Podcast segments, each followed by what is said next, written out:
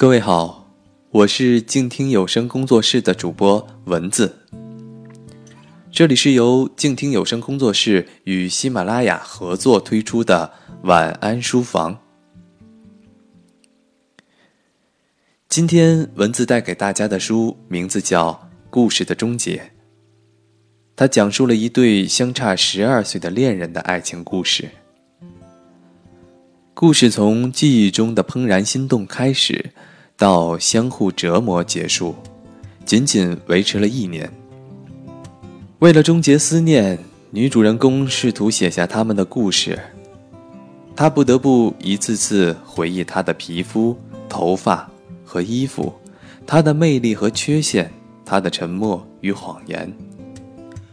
女主人公在回忆和忘却中挣扎。试图通过这种方式终结他们的故事。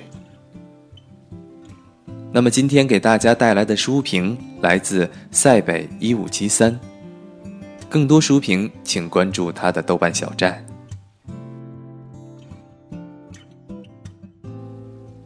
最诚实真挚的回忆里，你不是你。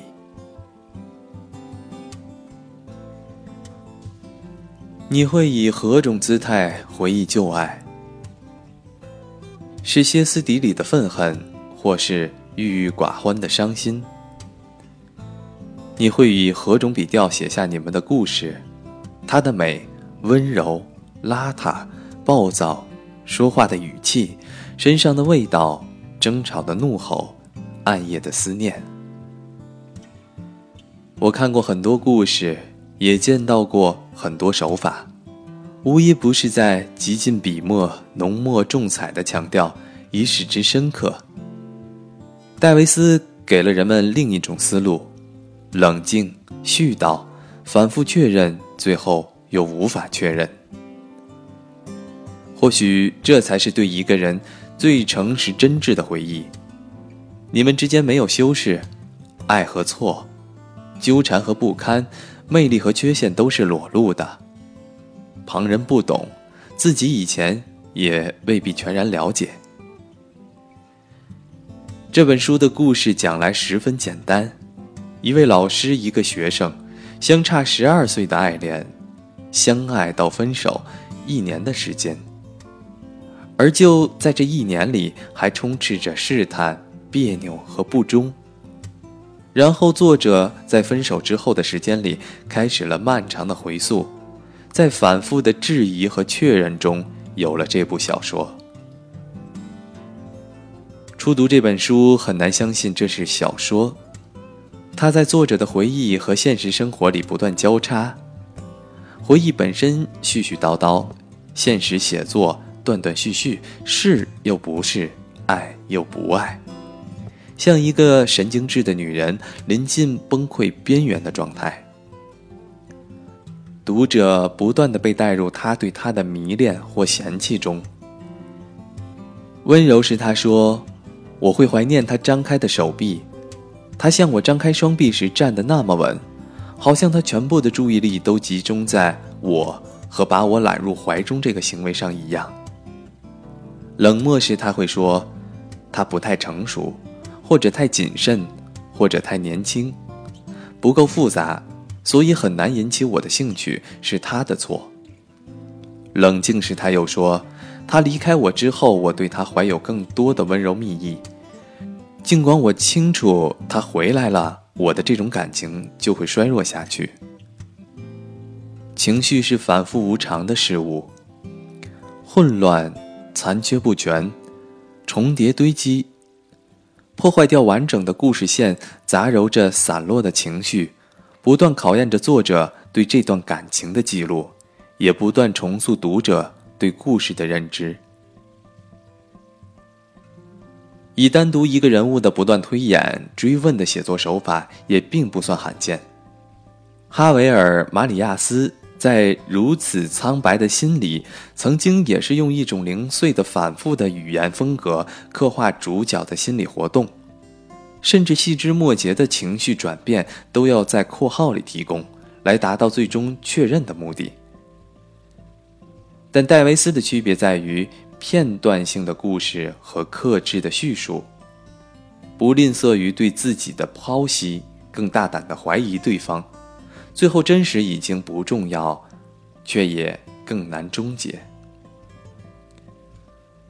旧爱和回忆是多少人难以躲过的情绪，忘不掉，找不回来，但最后很难解释清楚，你是难以忘掉它本身，还是重新编织的那个回忆里的人。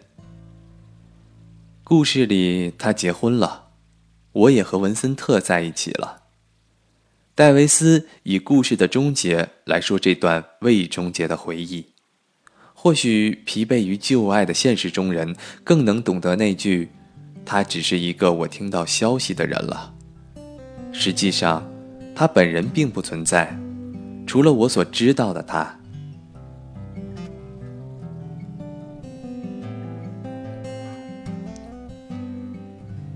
好了，走过都市的漫漫长夜，愿一本好书抚慰在座诸位的心灵。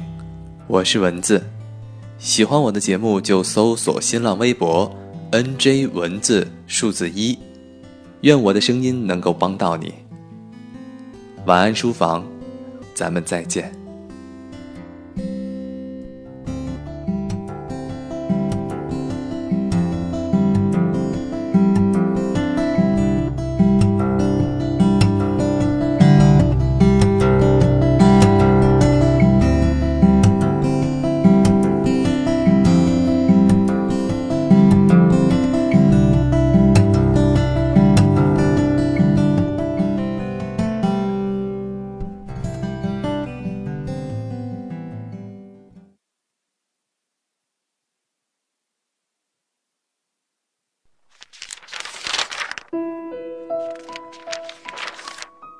你读一本书大概要多久？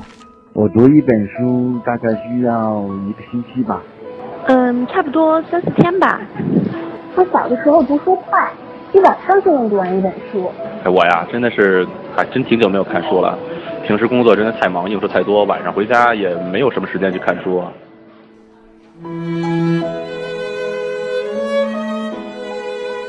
一本书到底要读多久？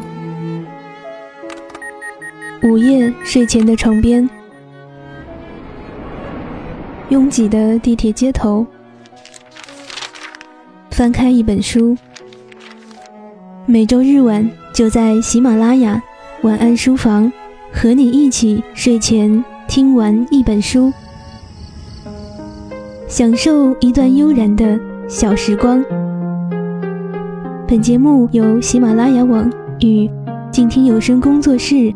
联合制作播出，静听观点，不止文艺。